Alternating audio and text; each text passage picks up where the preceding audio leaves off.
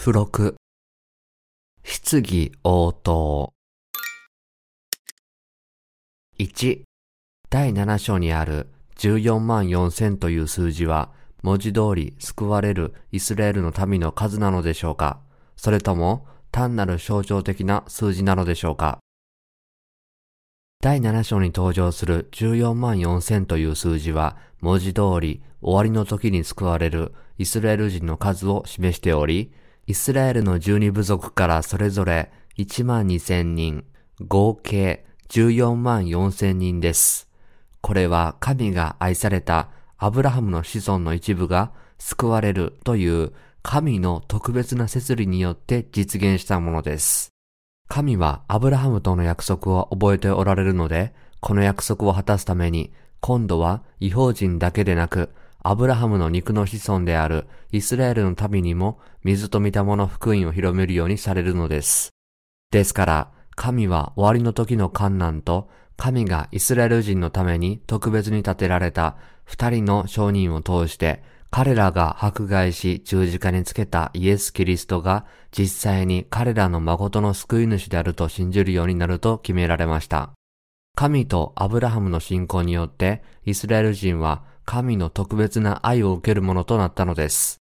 神はイスラエルの十二部族からそれぞれ一万二千人を特に罪と滅びから救い出すとお決めになり、見つかいを通して神の印で封印されます。ですから、イスラエルの民のうち14万4千人は神の民となったことを示す印を受けます。この数は十二部族に等しく分けられていますが、神の愛は特定の部族を優遇するのではなく、神の民となるという同じ恵みをすべての人に着せておられるからです。人は時に感情で判断を誤ることがありますが、神はすべてのことに絶対的な正義と公平さを持って働かれます。イスラエル人のうち14万4千人に救いの印をされた後、神はこの地上に大災害をもたらされるのです。神は、ユダ、ルベン、ガド、アセル、ナフタリ、マナセ、シメオン、レビ、イッサカル、ゼブルン、ヨセフ、ベニヤミンの十二部族からそれぞれ1万2千人ずつ、合計14万4千人のイスラエル人をご自分の民とされました。これは神がアブラハムとその子孫に約束された神が彼らの神となられるという約束を守るためです。神はこのようにイスラエル人のうち14万4千人を救うことに決められました。この14という数字はマタイの福音書第1章17節に出てくるように私たちにとって特別な意味を持ち神がイスラエル人の間で新しい見業を始めることを告げています。この数字には、この地上の以前の世界の歴史を終わらせ、救われたイスラエル人が新しい天と新しい地に住めるようにするという神の御心が込められています。アブラハムからイエス・キリストまでの系図を見ると、アブラハムからダビデまでは14世代、ダビデからバビロン補修まではさらに14世代、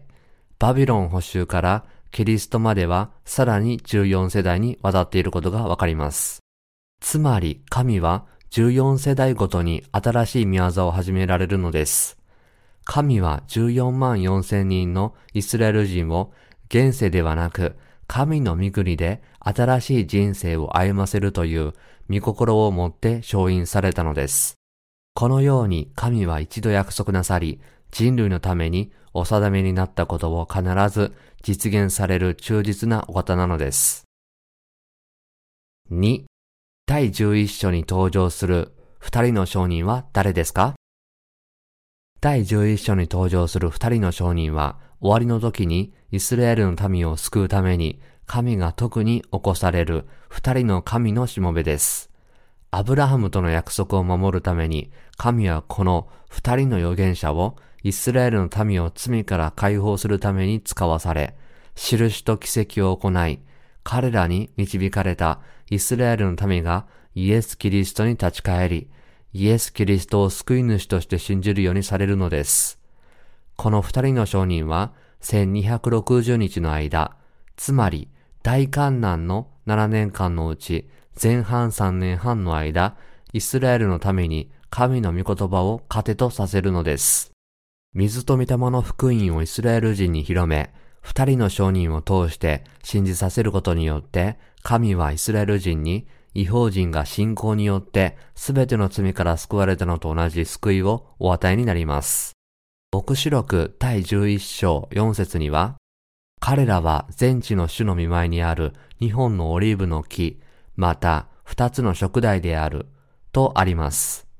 この日本のオリーブの木については様々な解釈があり、ある人はこの木がオリーブの木だと主張しています。日本のオリーブの木は油注がれた者たちを指しています。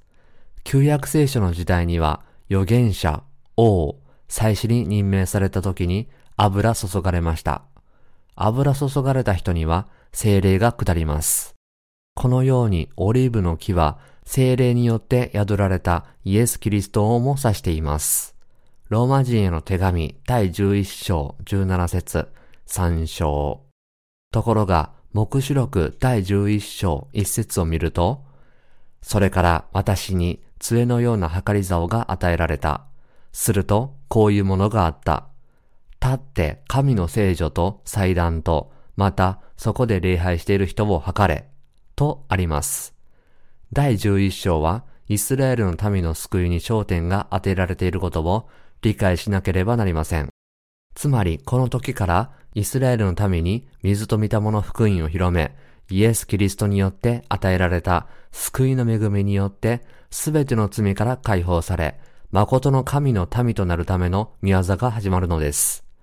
ですから、二人の商人とは、神が終わりの時にイスラエルの民を救うために起こされる二人の預言者なのです。聖書では、食代は神の教会を指しています。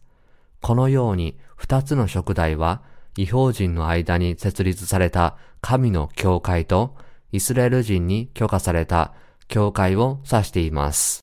神はイスラエル人だけの神ではなく、違法人の神でもあり、すべての人の神であるからです。このように神はイスラエル人の間にも、違法人の間にも、教会を設立し、その教会を通して終わりの日まで魂を罪から救う宮業をされるのです。旧約聖書の時代からイスラエルのためには神の立法によって建てられた預言者がいて、彼らを通して神の御言葉を聞いていました。彼らはモーセの立法と預言者がいます。このように彼らは生贄の制度も旧約聖書の予言もすべて知っており、そういうわけで自分たちの民から任命される神の預言者を必要としているのです。また自分たちが神に選ばれた民であると信じているので、違法人が神の御言葉を伝えてもまともに受け取らず、聞き入れもしません。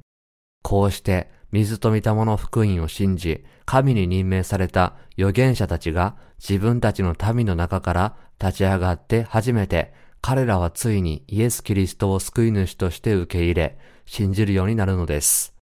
そのため神ご自身がイスラエルの民から二人の預言者を立て、イスラエルの民に使わされることになるのです。この預言者たちは旧約聖書の有名な神のしもべたちが以前に行った多くの不思議を実際に行うことになります。目視録第11章5から6節には次のようにあります。彼らに害を加えようとするものがあれば、火が彼らの口から出て敵を滅ぼし尽くす。彼らに害を加えようとするものがあれば、必ずこのように殺される。この人たちは予言をしている期間は雨が降らないように天を閉じる力を持っており、また水を血に変え、その上思うままに何度でもあらゆる災害をもって血を打つ力を持っている。このようにイスラエルの民のための神のしもべがこの力を持たなければ、イスラエルの民は悔い改めないので、神は二人の商人にその力をまとわせました。神は二人の商人に特別な力を与えになり、イスラエルのために予言の言葉をすべて述べ伝え、イエス・キリストが待ち望んだメシアであることを証しし、信じさせるようにされました。そして二人の商人が実際に行った不思議なことを見て、イスラエル人は彼らの言うことを聞き、イエス・キリストのもとに帰るようになるのです。二人の商人がイスラエルのために福音を広める技を終えたとき、反キリストがこの世に現れ、彼らの福音宣教に反対して彼らを殉教させるのです。目視録第11章8節には次のようにあります。彼らの死体は霊的な理解ではソドムやエジプトと呼ばれる大きな都の大通りにさらされる。彼らの主もその都で十字架につけられたのである。すべてのイスラエル人に福音を述べ伝え、証明の技をすべて終えた二人の証人は、イエスが以前十字架につけられた場所で殺されます。この事実は、この二人の証人がイスラエル人のものであるという解釈を裏付けます。イスラエルの民にとって彼らは神のしもべなのです。結論としてイエス・キリストを信じようとせず、拒絶し、霊的にはソドムやエジプトのようになっているイスラエル人に、神はイエスが実は待ち望んだメシアであることを証しするために、二人の預言者を起こし、神の力をまとったこの二人の証人を通して、イスラエル人にイエスを信じさせようとされるのです。3. 第12章に登場する女性は誰ですか？第12章に登場する女は大観難の最中にある神の教会を指しています。竜に迫害される女を通して第12章は終わりの時が来たら神の教会がサタンから大きな害を受けることを示しています。ところが神の教会は神の特別なご加護によって信仰を持ってサタンと反キリストに勝利し、神の大いなる恵みを身にまとう栄光を手に入れるのです。神の教会に残る生徒は、観難の時代にも信仰の糧を受けるので、水と御霊の福音への信仰を持って殉教を受け入れ、反キリストに打ち勝って勝利するのです。神はこの事実を第12章の女の例えを通して私たちに説明しておられます。ヨハネの目視録第12章13から17節によると次のようにあります。自分が地上に投げ落とされたのを知った理由は男の子を産んだ女を追いかけた。しかし女は大足の翼を二つ与えられた。自分の場所である荒野に飛んで行って、そこで一時と二時と半時の間、蛇の前を逃れて養われるためであった。ところが蛇はその口から水を川のように女の後ろへ吐き出し、彼女を大水で押し流そうとした。しかし、地は女を助け、その口を開いて、竜が口から吐き出した川を飲み干した。すると、竜は女に対して激しく怒り、女の子孫の残りのもの、すなわち神の戒めを守り、イエスの証を保っている者たちと戦おうとして出て行った。聖書でしばしば竜と表現されるサタンは、もともと神の御座を奪おうとしたために、天から追い出された見つかいでした。悪魔は自分に従う他の見つかいたちと共に、結果として天国から追い出され、やがて底知れぬ穴に縛られることを知っていたので、この地上に降りてきて、神の教会と生徒たちを迫害するのです。サタンはイエス・キリストがこの地上に来られた目的、すなわち人類を罪から救うことを妨げようとしましたが、キリストはバプテスマによって人類の罪を追われ、十字架で血を流し、死者の中から蘇り、人類をそのすべての罪からお救いになりました。それゆえ、イエスは御父の御心を完遂なさったのです。人類を罪からお救いになるという神の御心を遂行しようとするイエスの宮沢を妨害しようとするサタンがいたにもかかわらず、キリストは悪魔の妨害に勝利し、御父の御心をすべて成就されたのです。ところが、サタンは多くの人を欺き、自分の味方にすることによって、彼らをイエス・キリストと生徒に敵対するように仕向けています。サタンは自分の火が限られていることを知りながら、地上の人々を先導して神に敵対させ、生徒を迫害しています。サタンは世界が罪で溢れるようにすることによって、すべての人に罪を追い求めさせ、心を堅くなにして、咎を持って神に逆らうようにしました。サタンは神の愛する生徒を罪によって際限なく攻撃します。なぜならサタンは自分の時がもうないことをよく知っているからです。この世のすべての人に罪を負わせ、心を堅くなにし、その罪をもって神と生徒に立ち向かうようにさせました。このように終わりの時が来たら、生徒は自分たちの信仰を守り、サタンと戦って打ち勝たなければなりません。しかし神は生徒に特別な恵みを用意しておられます。神は教会の中に残る生徒を愛しておられるからです。この恵みとは、反キリストがこの世に現れ、人々を欺いて、神と生徒に立ち向かい、迫害するしもべとする前に、観難の前半3年半の間、神の教会で信仰の糧を持って生徒を養われることです。なぜでしょうか？罪が横行する時が来て、反キリストが出現した時、生徒は殉教しなければならないからです。そのために神は教会を通して生徒を育てられ、3年半の間、すなわち、一時と二時と半時の間、目視録第12章14節信仰を持って殉教できるようにされるのです。4. バビロンとは何ですかバビロンという言葉は聖書の中で神から離れたこの世界を指す言葉として使われています。旧約聖書にはバベルの塔の物語があります。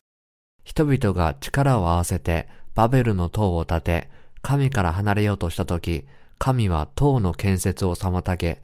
塔を崩壊させ、言葉を混乱させ、人々を散らせたのです。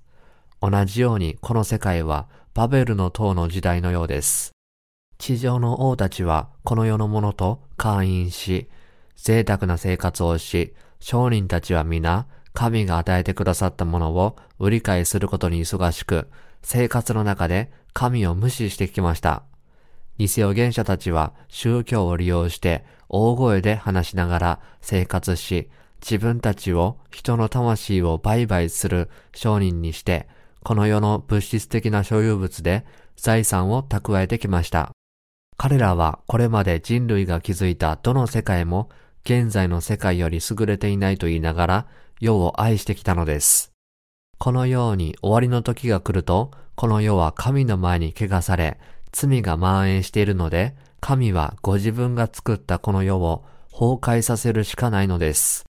この世の人々は、この世を愛するあまり、この世を自分たちの神とみなし、このように信じ、従ってきました。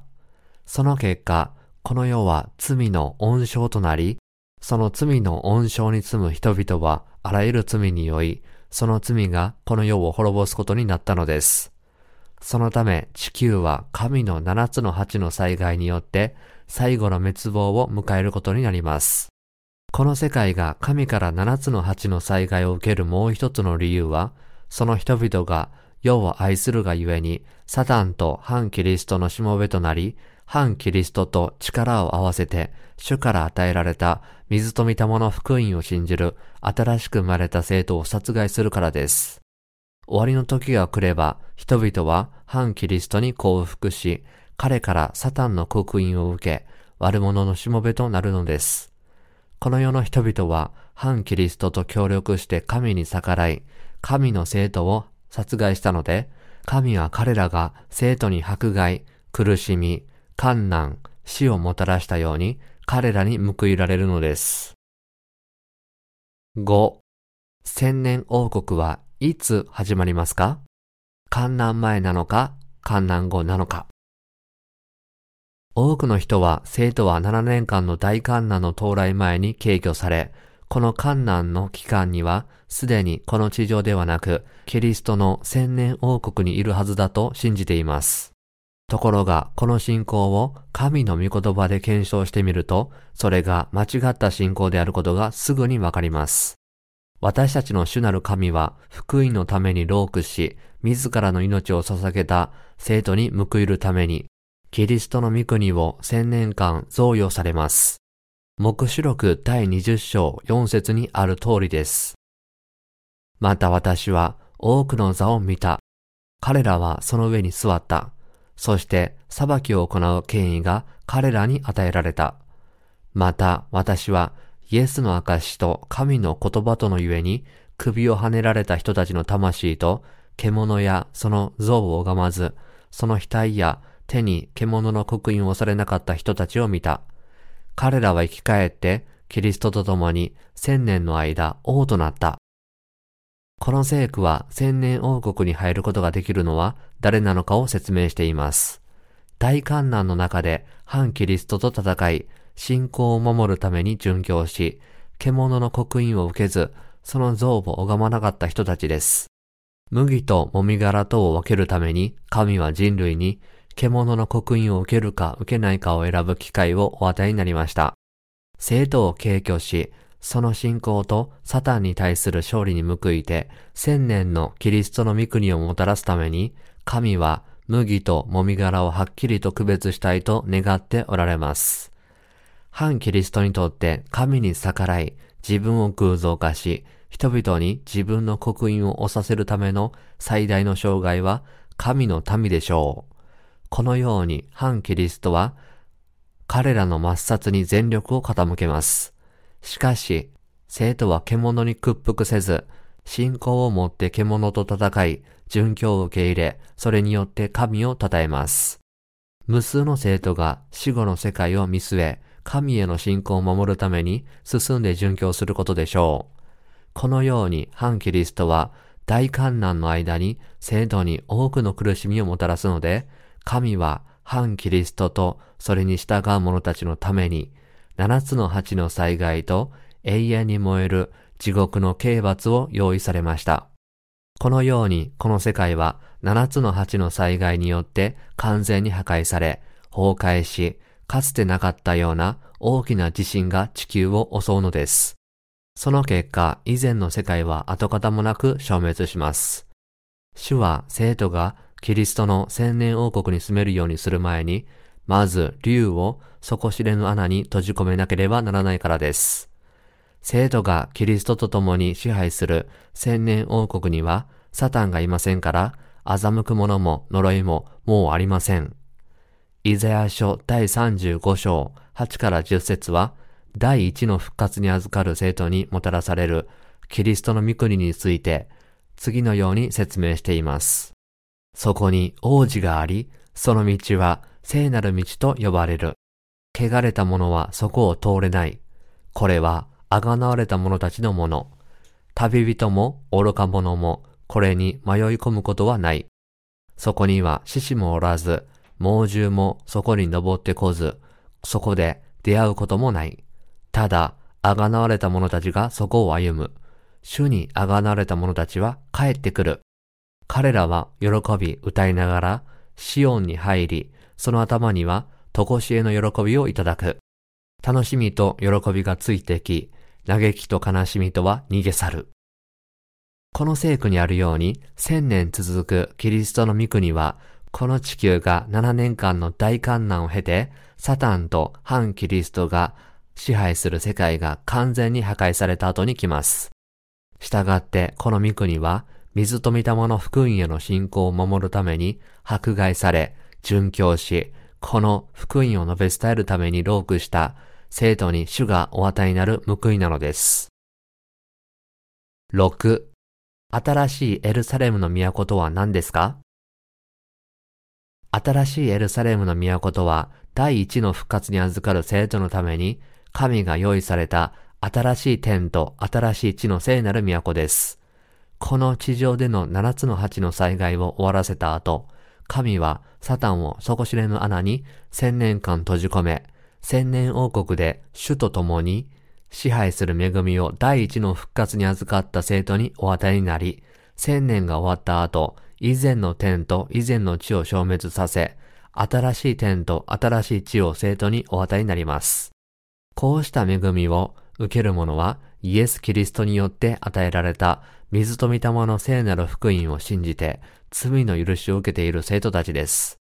主は生徒の花婿となり、生徒は花婿となった子羊の花嫁として、花婿のご加護と恵みと力を身にまとい、栄光の御国で栄光のうちに生きることになるのです。神はこの生徒たちのために新しい天と新しい地に聖なる都を用意されました。この都とは新しいエルサレムの都に他なりません。これは神の生徒だけのために用意されたものです。そしてこれはすべて主なる神が宇宙を創造される前からイエス・キリストのうちにある生徒のために計画されていたことなのです。主なる神の驚くべき力によって、キリストの千年王国に住む者は、聖なる都のある新しい天と新しい地に移り住む資格があるのです。この瞬間から生徒は神の神殿で主と共に永遠に生きることになるのです。神は彼らと共におられるので、もはや死も悲しみも叫びも苦しみもありません。以前の天と以前の地は過ぎ去り、神はすべてのものを新しくなさるのです。新しいエルサレムの都は神の栄光を持つがゆえに輝き、その光は最も貴重な石のように、壁玉の石のように、水晶のように透き通っています。それゆえ神の栄光は都とそこに住むべき者たちと共にあります。都には大きく高い城壁があり、各方向に3つずつ、計12の門があります。門は12の見つかいたちに守られ、門にはイスラエルの12部族の名が記されています。城壁には12の土台石があり、そこには子羊の12使徒の名が書かれています。この都は巨大な正方形で、一辺が1万2000ファーロング、すなわち約 2220km、あるいは1390マイルに相当します。この城壁は壁玉で作られ、都は透明なガラスのような純金でできています。城壁の土台石はあらゆる種類の宝石で飾られ、都の十二の門は真珠でできています。神である主と子羊が都におられるので、太陽や月が輝く必要はありません。また、神と子羊の溝から命の水の川が流れ、天の御国を潤し、万物を新しくします。川の両岸には命の木があって、十二種の実がなり、毎月実ができて、その木の葉は諸国の民を癒しました。そこにはもう呪いはなく、永遠の恵みだけがあります。7. 獣の刻印とは何ですか？観難の間、すべての人を自分の支配下に置くために、反キリストはすべての人に右手か額に自分の刻印を受けるよう強制します。この刻印は獣の刻印です。反キリストは自分の刻印を受けるように人々に要求し、すべての人を自分のしもべに変えることができるようにします。彼は人々の命を利用して政治的な計画を進めていきます。もし人々が獣のものであることを示す刻印を持っていなければ、何も買ったり売ったりできないようにします。この刻印は獣の名またはその数字です。獣がこの世に現れたら、その人々は獣の中、数字でできたこの刻印を受けるように強要されるのです。数えてみると、この刻印の獣の数字は666です。これは反キリストである獣が自らを神であると宣言していることを意味します。つまり人間が神になろうとする傲慢さを示しているのです。このようにこの刻印を右手や額に受けた人は、反キリストの獣を神として使え、拝むことになります。七つのラッパの災害によって世界が大きな困難に直面したとき、サタンに力を与えられた反キリストは、全世界を力強く支配下に置くでしょう。自らの致命傷を癒し、天から火を降らすような奇跡を起こし、この世のすべての人を従わせます。困難な時に英雄が現れるように、サタンから力を受けた反キリストは、世界が直面する困難な問題を大きな権威を持って解決し、世界のすべての人々から神として崇められるようになるのです。こうしてサタンは人々に反キリストを神として仕えさせるので、多くの人々はこのように反キリストを拝むようになるのです。したがって反キリストは地から登ってくるもう一匹の獣の力を借りて最後の働きをするのです。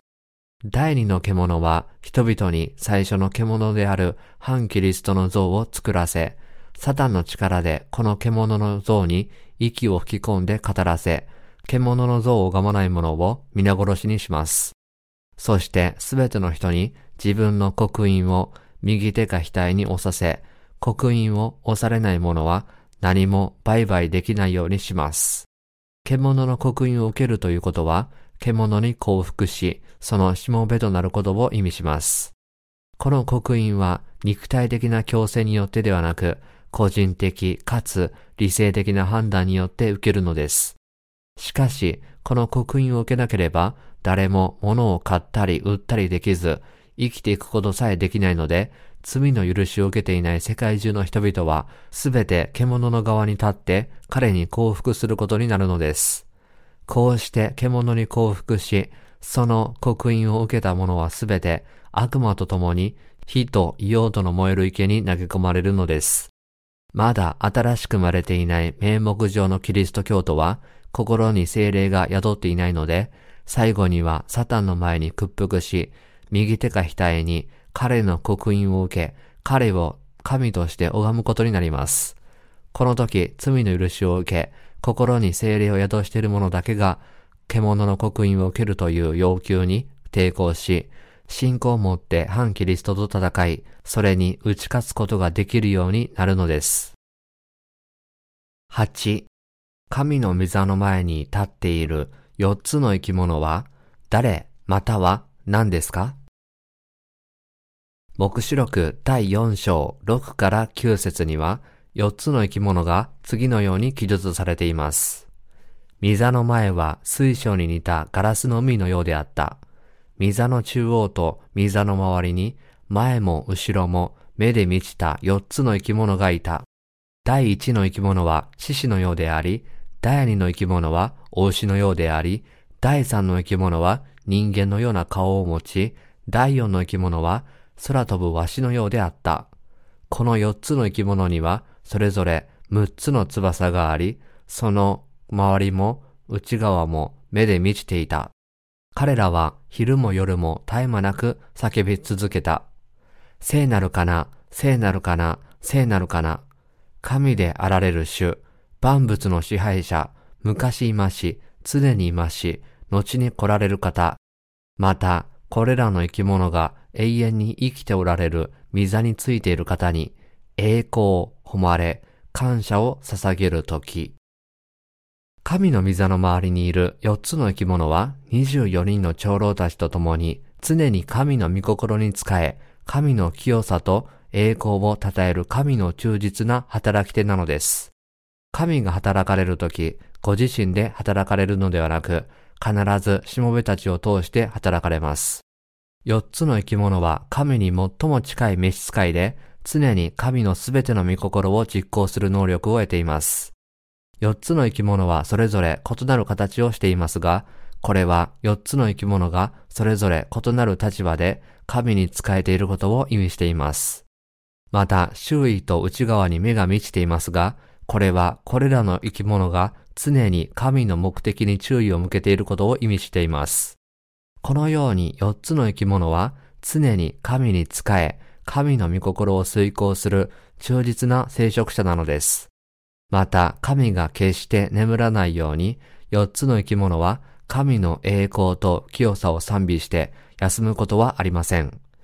父なる神と神であり子羊である主イエスの清さとその全能の力を賛美しています。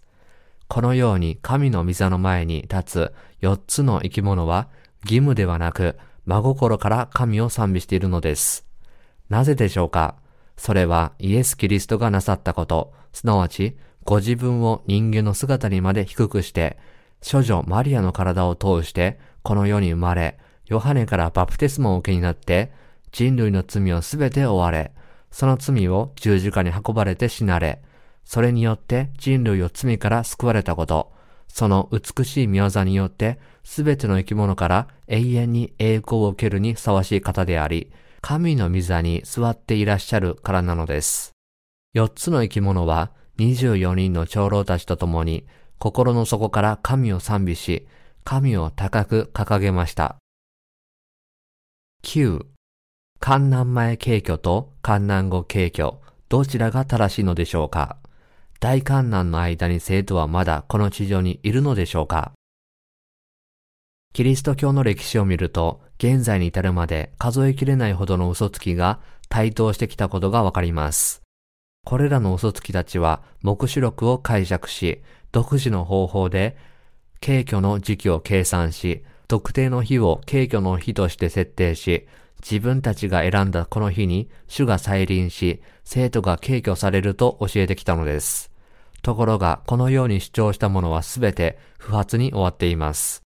彼らに共通する特徴は、一様に観南前軽挙説を唱えていることです。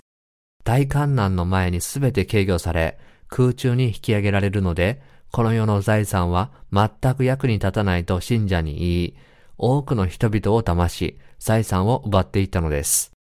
これはサタンの巧妙な策略であり、このような隠れ家を通して、この世のすべての人々を欺き、自分のしもべに変えようとしていることを悟らなければなりません。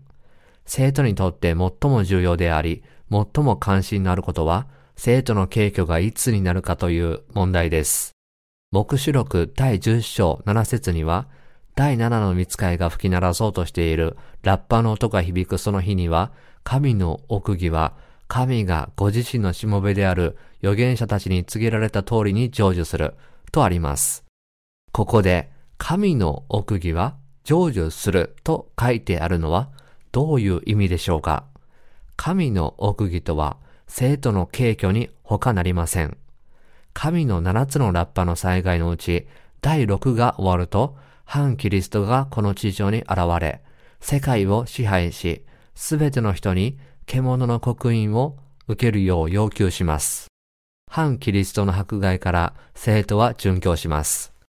これに続いて第七のラッパが鳴り響き、その時点で殉教した生徒と信仰を守って生き残った生徒が共に蘇り、軽挙されます。第七のラッパが鳴るとき、神はこの地上に災害をもたらされるのではなく、生徒の軽挙が起こるときなのです。軽挙の後、神は直ちに七つの八の災害をこの地上に注いでいかれます。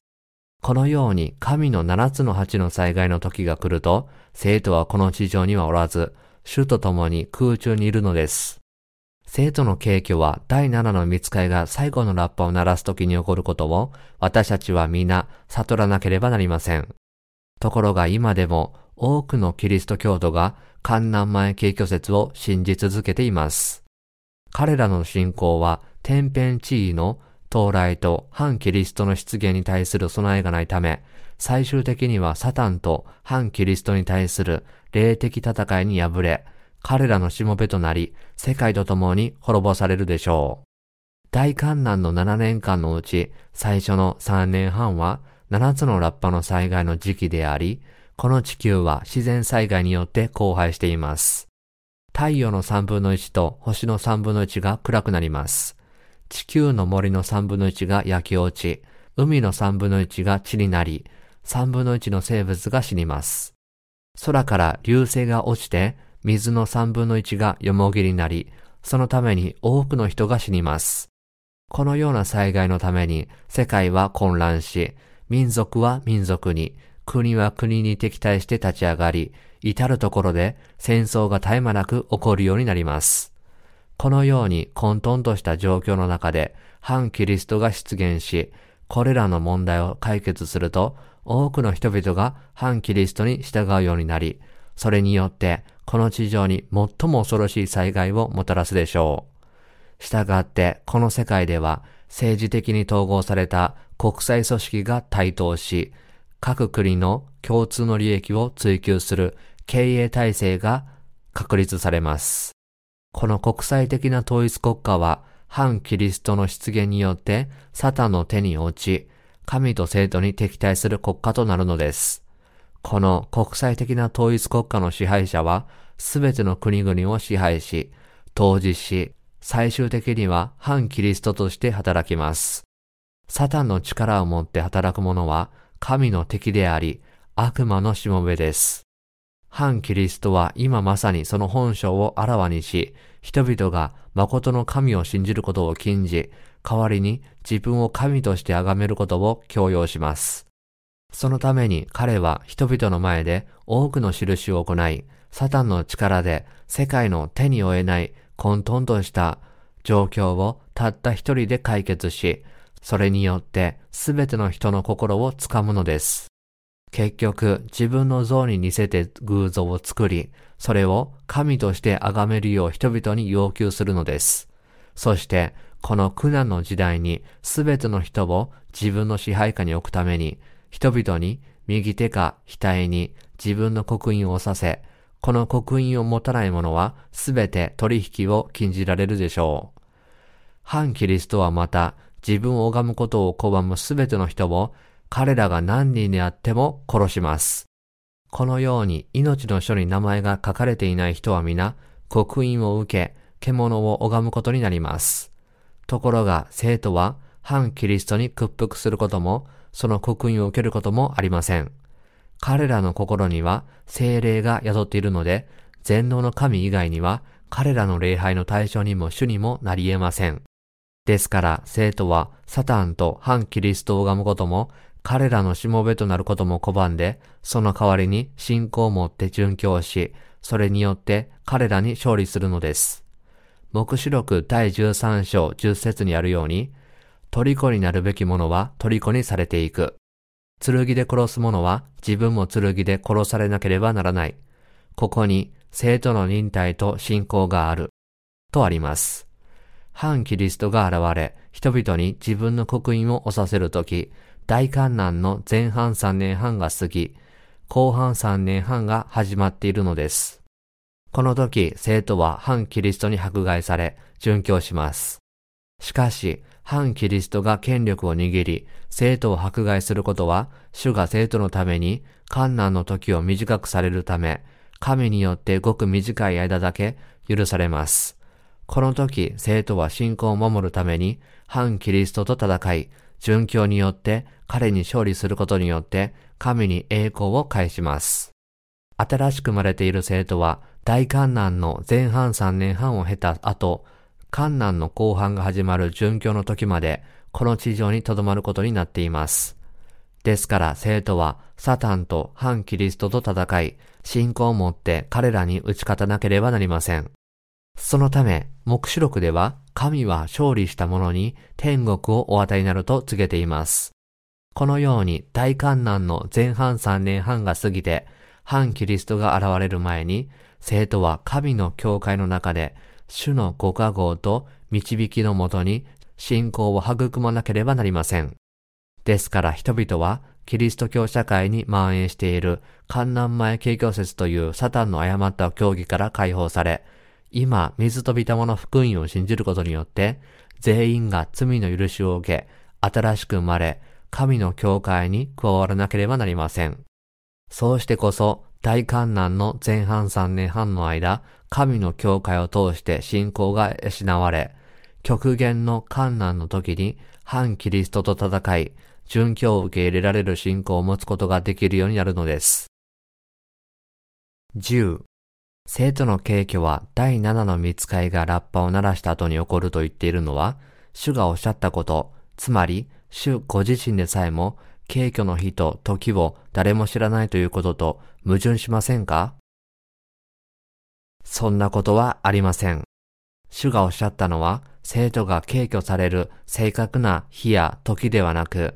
この驚くべき出来事に至るまでの背景と印なのです。そうしてこそ主を愛する生徒は信仰を整え、反キリストと戦って敬虚に加わり、時が来れば殉教を受け入れることができるのです。当時パトモス島に流されていた使徒ヨハネに神は啓示を通してこの世の終わりの時に起こることをすべて示されたのです。このように神はすべての宮を計画し、成就されるとき、必ずしもべに知らせられるのです。神の御言葉の中でも、特に目視録は多くの比喩的表現で書かれています。そのため、水と御霊の福音を信じて、すべての罪から救われ、心に精霊が宿っている神のしもべたちだけが、これらの比喩を解いて人々に説明することができるのです。神のしもべと生徒にとって、目視録の御言葉は、七つのラッパの災害、反キリストの出現、生徒の殉教、彼らの蘇りと敬虚、キリストの千年王国、新しい天と新しい地について、すべてを詳しく明らかにしています。生徒の敬虚は彼らの殉教と密接に関係しています。目視録第11章10から12節には、二人の預言者の死と三日半後の彼らの復活と敬虚について書かれています。この二人の証人は反キリストによって殉教し、その死から三日半で蘇ります。この記述からわかることは、反キリストがこの地上に現れ、その刻印を右手か額に受けて獣を拝ませるとき、生徒は反キリストと戦い、その信仰によって殉教しますが、間もなく来られる主の再臨によって第一の復活に預かり、敬挙されるのです。使徒パウロもテサロニケ人への手紙第1、第4章16から17節で敬挙について述べています。主は号令と見つかいの頭の声と神のラッパの響きのうちにご自身天から下って来られます。それからキリストにある死者がまずはじめに蘇り、次に生き残っている私たちがたちまち彼らと一緒に雲の中に一挙に引き上げられ、空中で主と会うのです。このようにして私たちはいつまでも主と共にいることになります。反キリストのこの世の支配が始まり、彼が私たちに自分の刻印をさせようとし、神として拝むことを要求するとき、私たち生徒は皆、殉教の時が近づいていることを悟らなければならず、また、殉教の後すぐに蘇りと敬虚があることを信じなければなりません。それが何月何日に起こるかは正確にはわかりません。しかし、はっきりしているのは、生徒の敬虚は第七の見つかいがラッパを吹き鳴らす時に起こるということです。すべての生徒はこの真理を信じることによって、主の日を迎える備えをしなければなりません。11. あなたはイエスが生徒を敬挙するために戻られ、ハルマケドンの戦争を行うために、この地上に降りて来られるとおっしゃっていますね。では、主はこの地上に二度降りて来られるとおっしゃるのでしょうか？この二つの違いは何ですか？イエスが生徒を敬挙するために天から空中に降り立つことと、ハルマケドンの戦争を通じて悪魔を裁くために地上に戻って来られることは互いに異なります。大観難の前半3年半が終わり、反キリストが現れて、生徒が殉教した直後、主は天から降りて来られます。この時、墓で眠っていた生徒と、獣の刻印を受けずに信仰を守って、観難を生き抜いた生徒は皆復活して天に引き上げられ、空中で主と会うのです。この時から生徒はいつまでも主と共にいることになります。この時、主は地上に降りて来られません。なぜでしょうか？サタンと反キリストを裁く七つの八の災害がまだこの地上に注がれることが残っているからです。使徒パウロはテサロニケ人への手紙第1、第4章17節でこのように語っています。次に生き残っている私たちがたちまち彼らと一緒に雲の中に一挙に引き上げられ空中で主と会うのです。このようにして私たちはいつまでも主と共にいることになります。反キリストと戦い、信仰を守るために殉教した生徒は第一の復活に預かり、この地上ではなく空中で主とお会いし、彼らのはらむことなったイエス・キリストと共に天国の子羊の婚宴に入るのです。この後、神は見つかいたちに命じて、天地創造の時から忍耐してきた神の怒りで満たされた七つの八の災害を、反キリストとそれに従う者たち、及びまだこの地上に残っているこの世の罪人たちに注がれるのです。従って世界はこれまで見たこともないような巨大な災害を迎えることになります。空中で主とお会いする生徒は、この地上に注がれる七つの八の災害のために、今度は空中で主を褒めたたえるでしょう。主による蘇りと軽挙に預かった生徒は、火の混じったガラスの海のほとりに立ち、神がこの地上にもたらされる正しい裁きを賛美します。ですから、主の力によって殉教し、蘇りと敬虚に預かった生徒は、主が与えてくださった救いと、主の全知全能の力がもたらす、反キリストとそのしもべに対する裁きについて、限りなく主を賛美するのです。七つの鉢を持つ見つかいがそれぞれの鉢を注ぐと、この世のすべての人は、汚れた憎むべき痛みの災害、海が血に変わる災害、水が血に変わる災害、太陽の熱で焼かれる災害、暗闇と痛みの災害など、大きな苦しみを受けることになるでしょう。第六の見つかいが、その鉢を、大ユーフラテス川に注ぐと、その水は干上がり、東からの王たちの道が整えられます。この災害によって、大飢饉が地上に広がり、人類に最大の苦しみをもたらすでしょう。そして悪魔が横行し、反キリストと偽予言者を通して人々の心を先導するようになるでしょう。そして悪魔の霊が地上の王たちを戦争のために先導し、ハルマケドンという場所に集めて全能の神と戦わせるのです。ここでサタンと神との最後の戦争が行われます。しかし、イエスは全能の神であるため、軍勢を率いて白い馬に乗って空中から降臨し、サタンに打ち勝ち、火と硫黄との燃える池に獣を投げ込まれます。目視録第19章11から21節3章イエス・キリストは今、再臨の主としての絶対的な力を持っておられるので、世を裁くためにこの地上に現れ、獣を滅ぼされます。このように、生徒の敬虚の時に、イエス・キリストが天から降りて来られる時、この地上に降りるのではなく、生徒をご自分のところに引き上げ、空中で主とお会いし、天国の公園に入るために空中に来られることを悟るべきです。主がこの地上に戻られるのは、ハルマゲドンの戦いを通じて、神の力の御言葉によって、神に立ち向かうサタンとその軍勢に勝利し、悪魔を火と硫黄との池に投げ入れ、それに従う者をすべて抹殺するためなのです。これが主の再臨です。主の空中への降臨と地上への再臨を区別できる正しい知識と信仰が必要です。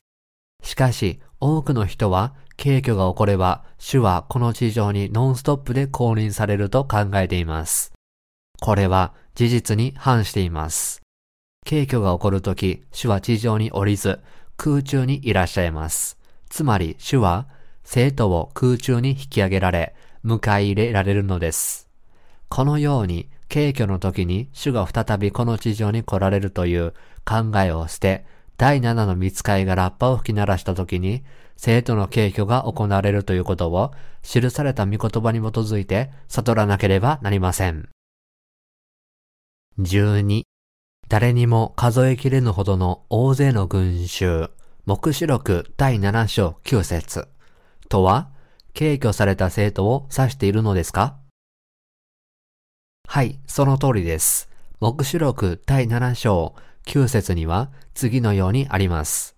その後、私は見た。見よ、あらゆる国民、部族、民族、国語のうちから誰にも数えきれぬほどの大勢の群衆が白い衣を着、白の枝を手に持って、ミザと子羊との前に立っていた。あらゆる国民、部族、民族、国語のうちから白い衣を着ていたとあるのは、違法人が水と御霊の福音を信じることによって、数えきれぬほどの大勢の群衆が反キリストと戦い、それに打ち勝って殉教し、第一の復活と軽挙に預かることを意味しています。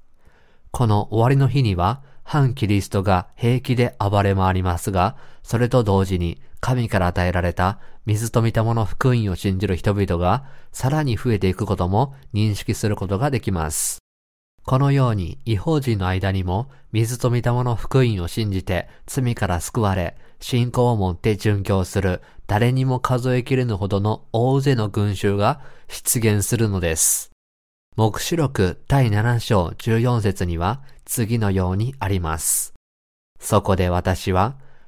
主よ、あなたこそご存知です、と言った。すると彼は私にこう言った。彼らは大きな観難から抜け出てきた者たちで、その衣を子羊の血で洗って白くしたのです。大観難がこの地上に訪れた時、この人々は神の教会が述べ伝えた水と御霊の福音を心から信じて罪から救われたのです。ですから彼らは反キリストを拝まず、右手か額に獣の刻印を押されないで殉教し、生徒の蘇りと軽挙とに預かりました。こういうわけで彼らは玉座と子羊の前に立って救いは御座にある私たちの神にあり、子羊にあると賛美したのです。ですから神はユダヤ人だけの神ではなく、違法人の神でもあります。このように大観難の最後の日が来た時、あらゆる国民、部族、民族、国語のうちから無数の違法人が水と御霊の福音を信じ、罪の許しを受け、殉教者の列に並ぶようにされるのです。13二人の証人は証を終えた後、復活して天に上げられます。これはキリストの再臨に伴う生徒の敬挙とどう違うのでしょうか問いにの答えで説明したように、この二人の証人はイスラエル人を救うために神がイスラエルの民から起こされる特別なしもべです。この世を滅ぼす前に神がなさらなければならない重要な見業があります。それはイスラエルの民を罪から救い、第一の復活と敬虚に預からせることです。使徒パウロは、ローマ人への手紙第3章29から30節で次のように述べました。それとも神はユダヤ人だけの神でしょうか？違法人にとっても神ではないのでしょうか確かに神は違法人にとっても神です。神が唯一ならばそうです。この神は割礼のあるものを信仰によって義と認めてくださるとともに、割礼のないものをも信仰によって義と認めてくださるのです。神の前に罪から救われる方法は、ユダヤ人も違法人も同じです。ユダヤ人も違法人も同様に、義人は水と御霊の福音への信仰によってのみ与えられます。すべての罪から救われるためには、ユダヤ人もイエス・キリストを救い主として受け入れ、違法人が信じているのと同様に、イエス・キリストがバプテスマによって自分たちの罪をすべて背負われ、自分たちに代わってこうした罪の裁きを受けるために十字架で死なれたと信じなければならないのです。神はユダヤ人も違法人も同じように扱い、両者に信仰による同じ救いを認めておられます。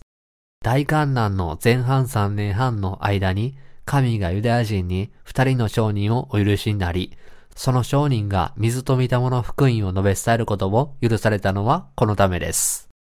この二人の商人に関連して、目視録の第11章では、二つのオリーブの木と二つの食材について述べています。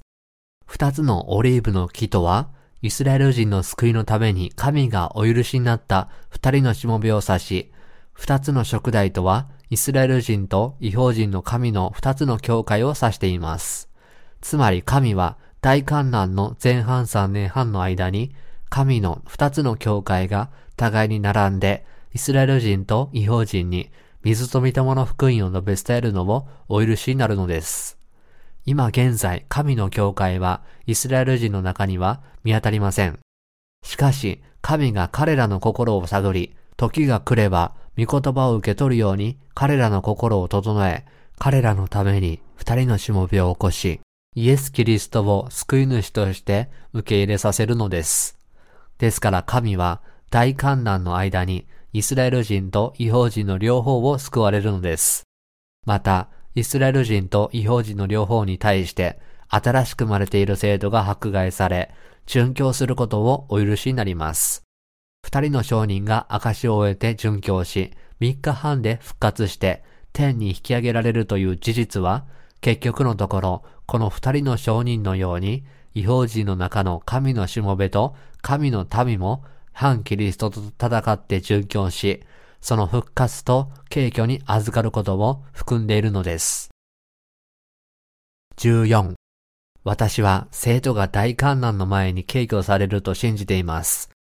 しかし、生徒は大観難の間にまだ地上に残っている生徒についてたびたび触れています。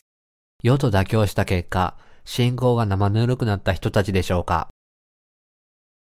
まず、あなたが信じている大観難前敬語説は、実は誤った教理であることを認識する必要があります。多くのキリスト教徒が誤解しているのはこの部分です。彼らは、生徒は大観難の前にすでに敬御されているから、その時が来ても、地上には罪人しかいないと考えています。ところが聖書には、大観難の間に地上に残って迫害を耐え忍んで勝利し、殉教する生徒についてたびたび触れています。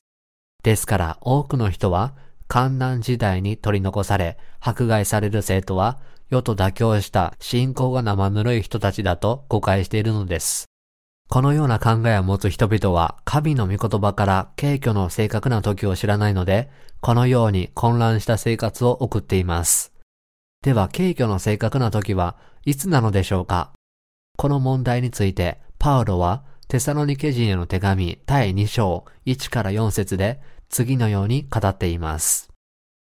さて、兄弟たちよ、私たちの主イエス・キリストが再び来られることと、私たちが主の身元に集められることに関して、あなた方にお願いすることがあります。例によってでも、あるいは言葉によってでも、あるいは私たちから出たかのような手紙によってでも、主の日がすでに来たかのように言われるのを聞いて、すぐに落ち着きを失ったり、心を騒がせたりしないでください。誰にも、どのようにも騙されないようにしなさい。なぜなら、まず廃墟が起こり、不法の人、すなわち滅びの子が現れなければ、主の日は来ないからです。彼はすべて神と呼ばれるもの、また礼拝されるものに反抗し、その上に自分を高く上げ、神の宮の中に座を設け、自分こそ神であると宣言します。ここで言う不法の人、すなわち滅びの子とは、大観難の最中に現れる反キリストのことです。つまり、反キリストは、敬虚の前に世に現れ、自分を神のように高く上げるのです。そのため、彼は自分自身の偶像を作り、人々に自分を拝んで使えるように強要するのです。